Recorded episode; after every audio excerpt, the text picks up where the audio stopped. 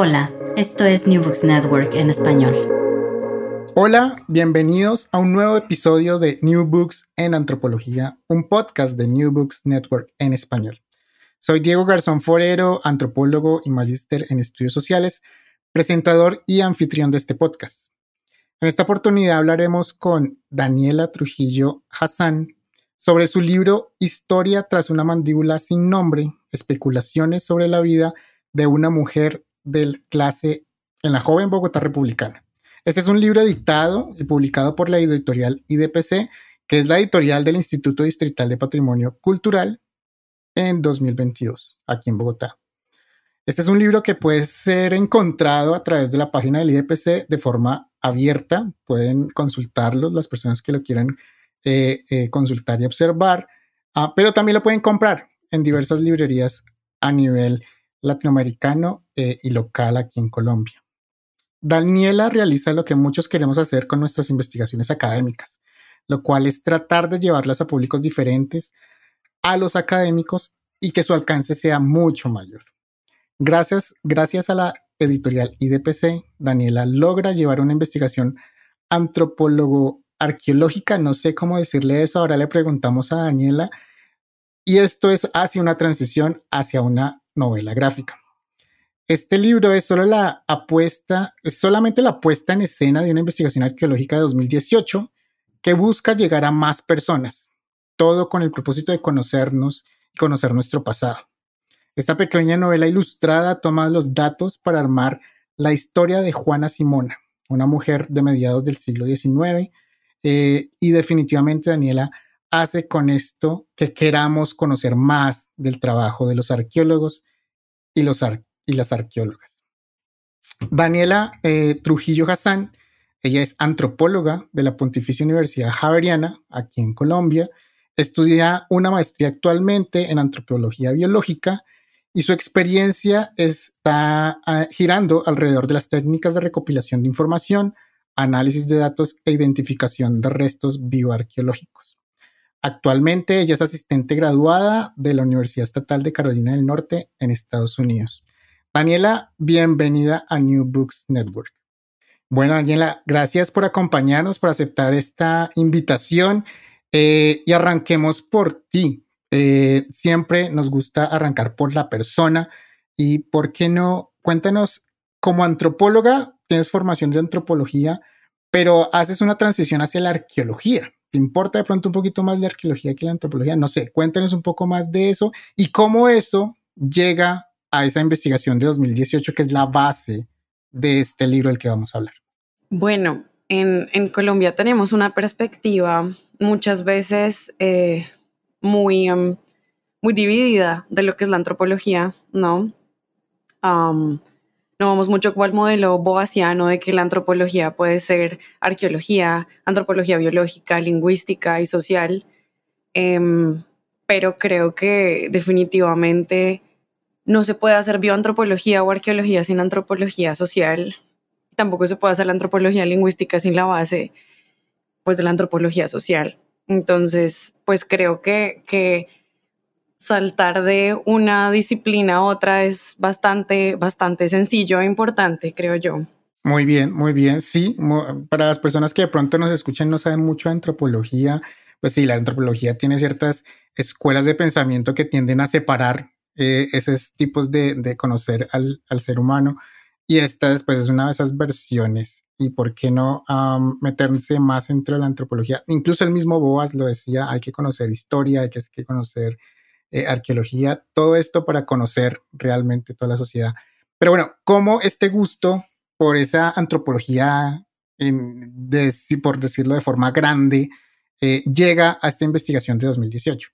Bueno, em, cuando yo estaba estudiando en la Javeriana, em, nos hablaba mucho de que la antropología era antropología social y por eso mi base teórica es tan grande y es pues algo que agradezco mucho a la universidad, pero finalmente tuve dudas por saber qué había más allá de la antropología social que me ofrecía la universidad y empecé a ver algunas materias en la Universidad de los Andes, luego hice voluntariados por muchos años en los Andes y al final terminé haciendo mi, mi trabajo de tesis con las excavaciones realizadas en el año 2017 en el templo de San Ignacio.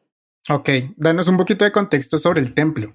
Bueno, el templo de San Ignacio fue construido eh, inicialmente en el siglo XVI em, por Juan Bautista Coluccini. Em, y a partir de este momento, pues las iglesias anteriormente se prestaban como sitios donde la gente iba a enterrarse y uno hacía una donación a la iglesia que pues no era muy barato y dependiendo del sitio donde uno lo enterraban, pues esto dependía como el estatus social de las personas. Al final, pues lo que uno encuentra en el sitio del templo de San Ignacio, pues claramente nos habla de una división social por clases dentro del siglo XVII, XVIII y XIX. Y pues básicamente este es el contexto en el que yo trabajé que fue básicamente siglo XIX, finales del siglo XIX, en el contexto de una cripta eh, por la que se llegaba eh, por unas escaleras, eh, pues en un contexto súper interesante, en el que finalmente pues, se recolectaron un montón de, restos humanos mezclados. Ok, vale. Bien, una investigación de antropología, arqueología, con mucha historia. ¿De quién fue la idea de convertir esa investigación bien académica para de pronto hay muchas personas que eh, no es tan chévere de, captar, de leer eh, y convertirla en una novela gráfica. ¿De quién fue la idea de hacer esa, de esa transición? Bueno, la investigación inicialmente era totalmente académica y pasé yo de la antropología social a volverme extremadamente científica. en laboratorios lo dices también, ¿no? Sí, Ah, terminé haciendo análisis de, restos arqueobotánicos, análisis isotópicos y pues de, restos humanos, eh, pues osteológicos.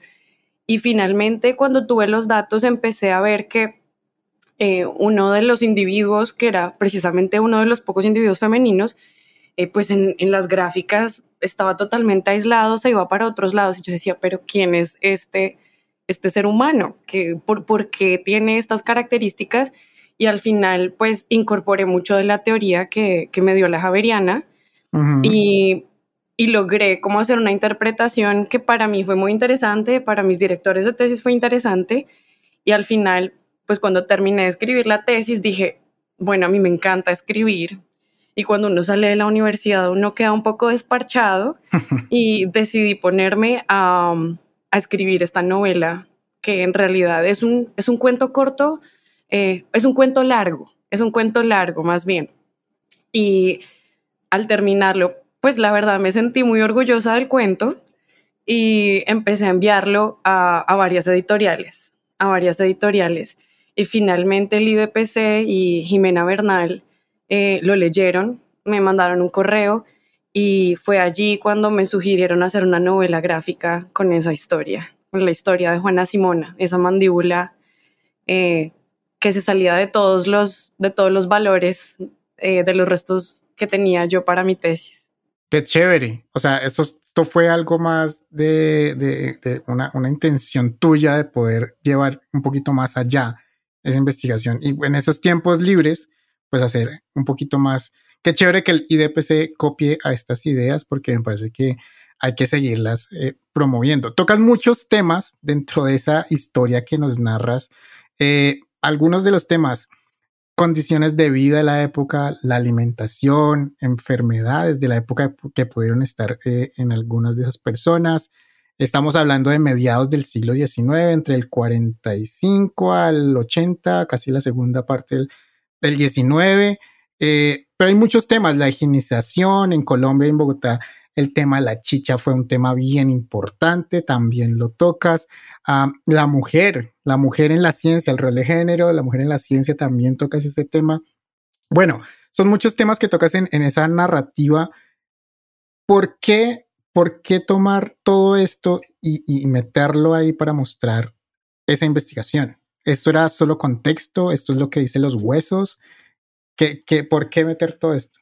Bueno, Em, más allá de ser como contexto o, imaginación o, formas de conectar los datos, eh, pues son esas, esas pequeñas eh, joyas que uno encuentra en los archivos históricos que le permiten a uno tener una perspectiva de los individuos que uno está mirando en el laboratorio. Entonces, claramente yo tenía un montón de pistas sobre quién podría ser este individuo.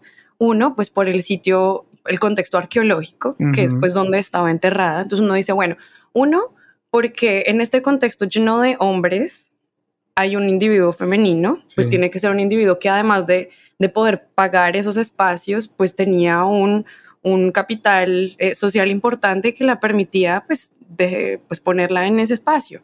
Por eso en ese momento hablé pues de un estatus social eh, importante y de un rol importante dentro de su comunidad. Em, luego, pues en laboratorio, que ya se empiezan a mirar todos estos datos, pues asociados a las enfermedades, que esto efectivamente uno lo puede mirar dentro de los dientes, a eh, temas de higiene, porque pues están las calzas, cálculos dentales, están las caries, eh, están los desgastes dentales. Eh, y a partir, por ejemplo, de estos cálculos dentales hice un análisis botánico y allí empecé a encontrar pues qué plantas esta persona estaba consumiendo y precisamente estas plantas que estaba consumiendo eran, eran pastos muy particulares que eran precisamente los que en los archivos eh, eran los que se promovían para que las personas comieran porque estaban bien vistos, porque eran los que se comían en Europa. Entonces, todos estos datos permiten dibujar esa historia.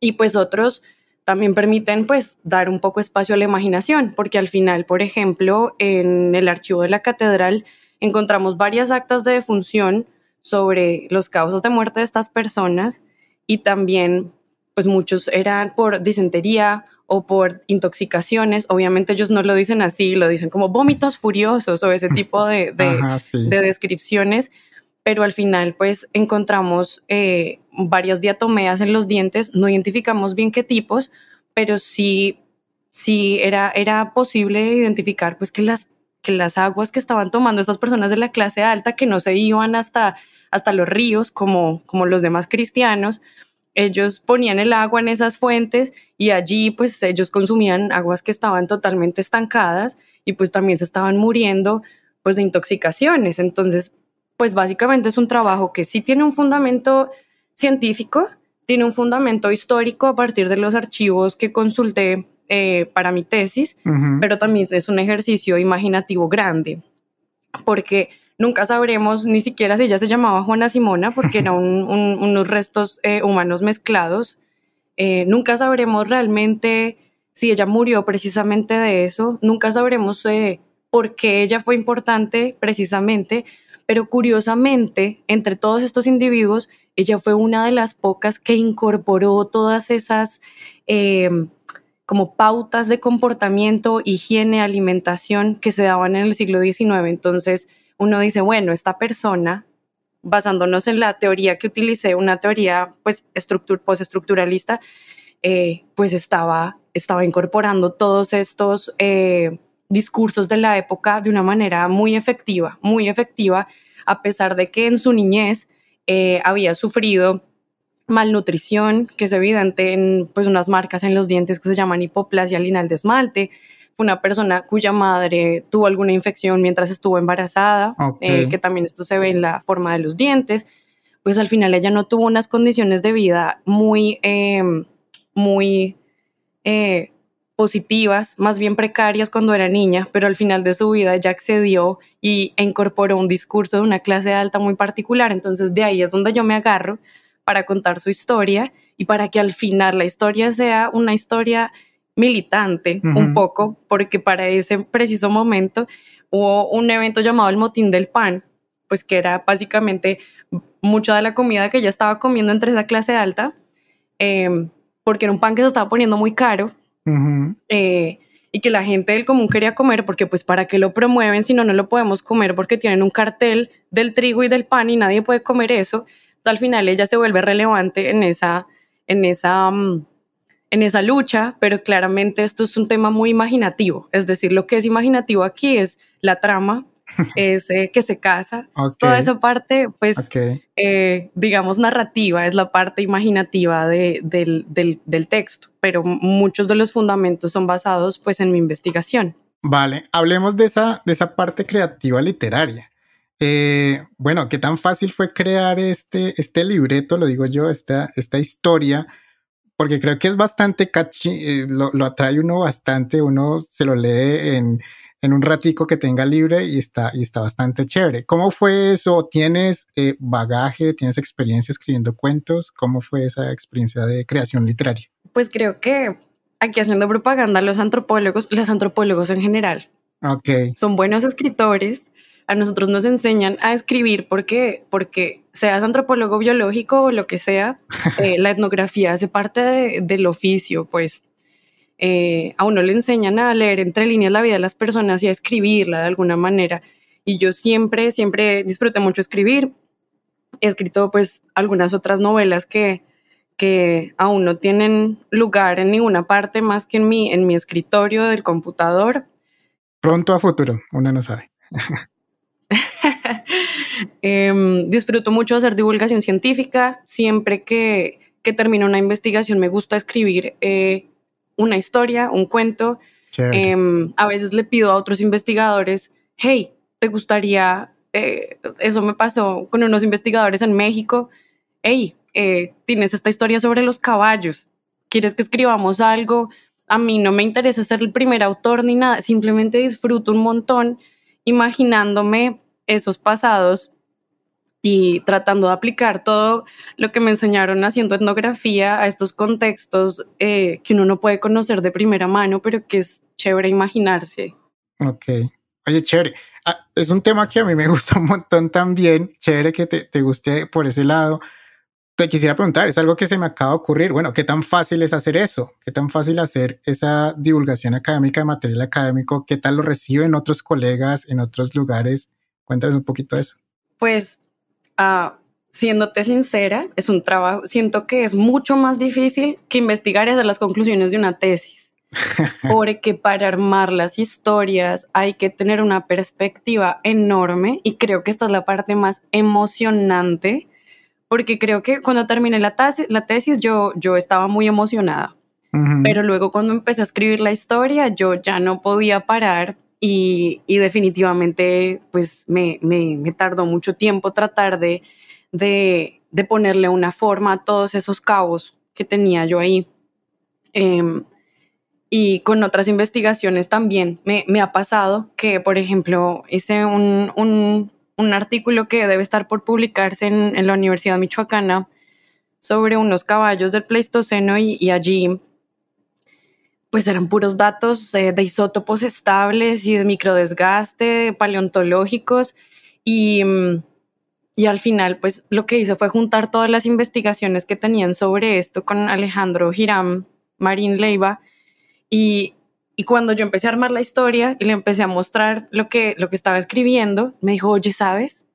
Ni siquiera me había dado cuenta que esto podría estar pasando en la ecología de la zona si no te pones a leer todos los artículos científicos que escribí y armar una historia sobre los caballos.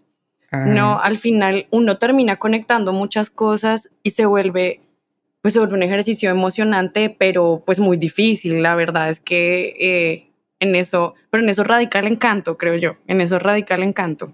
Chévere. Hay, hay, a futuro entonces proyectos para hacer esas conversiones, yo lo llamo conversiones académicas, ese coger un texto y convertirlo en otro producto.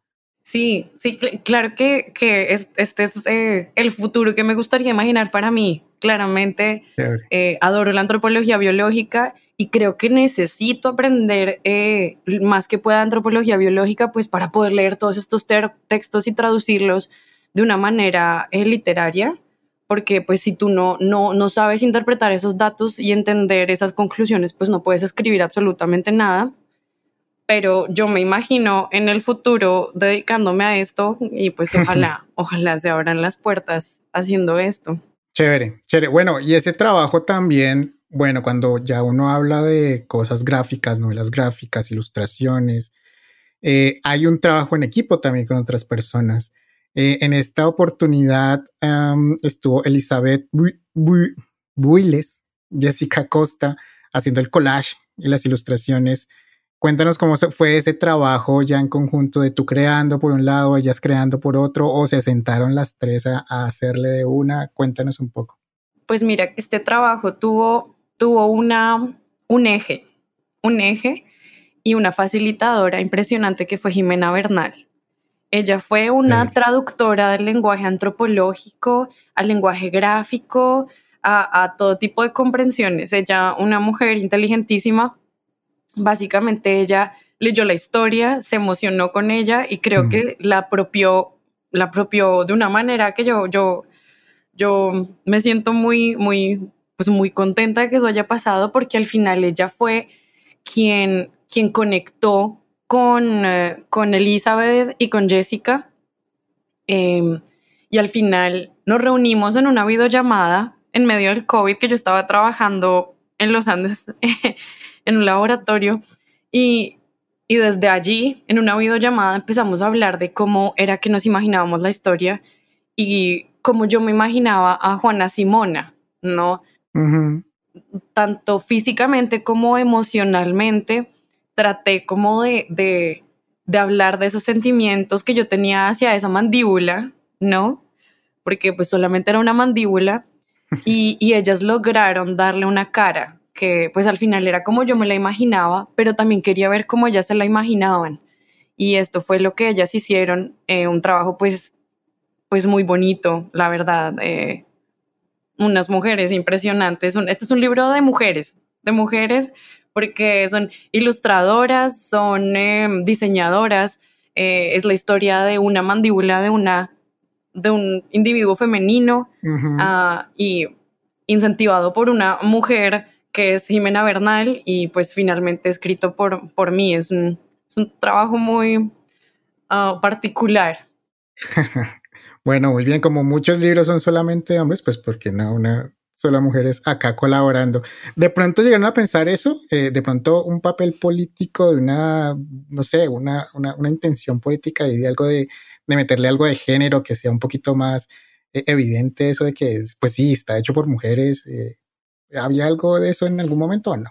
Pues fíjate que fue más bien una, una casualidad y es mejor que haya sido una casualidad porque pues cuando uno busca a las personas pensando en, en, en género, pues está quitándole las posibilidades a personas talentosas del género que sea. Cierto. Aquí simplemente fue eh, un equipo de personas que se reunió y que al final, pues todo resultó siendo un, un, equipo de mujeres. Y pues al final dijimos, pues sí, ¿no? Eh, este son libros escritos y patrocinados y con participación de mujeres y pues hablamos sobre eso, pero nunca hubo una intención de que fuera este como un eje en particular. Bien, Siguiendo con las ilustraciones, toda esta parte gráfica, también hay fotografías dentro, de, dentro del texto, dentro del libro. Cuéntanos sobre esas fotografías, fotografías que acompañan el relato, quién de pronto las escogió, tú estuviste ahí muy pendiente de eso. Cuéntanos sobre las fotografías. Pues al inicio, las, pues las eh, imágenes que yo tenía en mi cabeza venían de los archivos que yo había recolectado para, para mi trabajo de archivo en la tesis yo los compartí con ellas.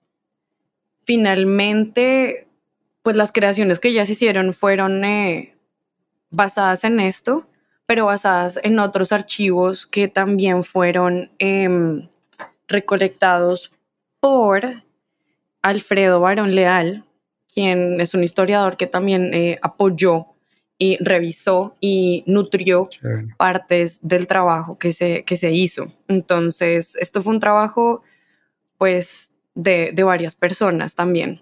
Bien, bien, muchas Recuerden, todas las personas que nos están escuchando, estamos hablando del libro Historia tras una mandíbula sin nombre, especulaciones sobre la vida de una mujer de clase en la joven Bogotá republicana, publicada en 2022 por la editorial IDPC en Bogotá, Colombia.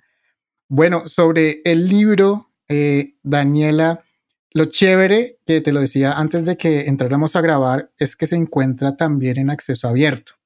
Cualquier persona que quiera encontrar el libro, eh, bueno, si lo quiere comprar también estamos dispuestos a que lo compren para que puedan apoyar también a la editorial y al IDPC, pero está en acceso abierto. esto es, una, es, una, es un propósito, creo que, de tu publicación también, que esté en acceso abierto.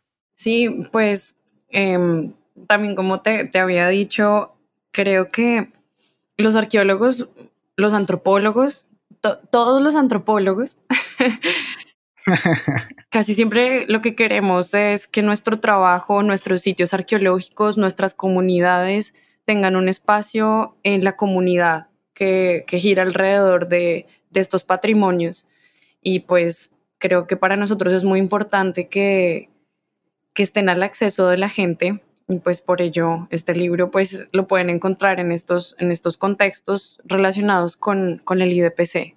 Chévere. Bien. Daniela, ¿en qué estás trabajando actualmente antes de terminar el podcast?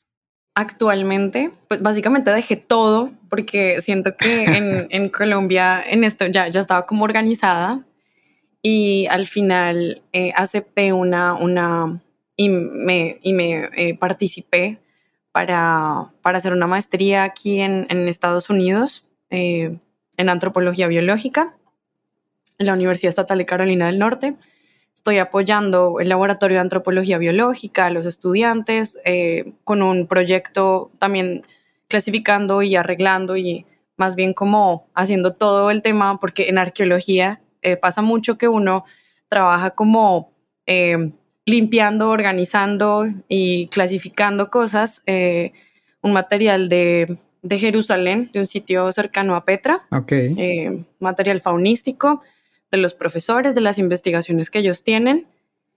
Y pues sí, voy a desarrollar pues mi tesis, mi trabajo de investigación. Eh, lo tengo pensado en el sitio de, de, Nueva Esperanza, asociado al periodo Muisca tardío, okay. eh, que también espero hacer algo de, de, de divulgación con, este, con la información que, que, saque de este contexto. Básicamente, pues eso es lo que estoy pensando justamente ahora.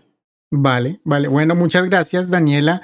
Yo creo que vamos terminando el podcast, pero antes de terminarlo, eh, quisiera preguntarte si le tuvieras que decir a alguien, convencerlo de que consulte tu libro, que vaya y lo busque, ¿Qué le dirías? Como vaya, lo busca porque hay una super historia. Cuéntenos. Bueno, porque deben leer este libro. Bueno, creo que es un libro que nos cuenta una historia de alguien que puede ser como nosotros. Eh, casi siempre escuchamos historias de personajes ilustres, eh, de libertadores, eh, de, de, de seres que a veces son muy intangibles. Aquí estamos hablando de, podría ser, podrían ser cualquiera de nosotros que un arqueólogo encontró uh -huh. en un contexto y quiere narrar la historia, es una historia que puede ser narrada por algún arqueólogo del futuro sobre cualquiera de nosotros y valdría la pena saber cómo nos pueden ver a nosotros en un futuro y así es eh, pues el ejercicio que estoy haciendo y que sería pues interesante que ustedes se acercaran a mirar. Chévere, gracias Daniela. Bueno, Recuerden que está este libro en librerías y también en el portal de la editorial IDPC para que lo vayan y lo consulten de forma abierta. Muchas gracias a todas las personas que nos escucharon por escuchar New Books en Antropología, un podcast de New Books Network en español.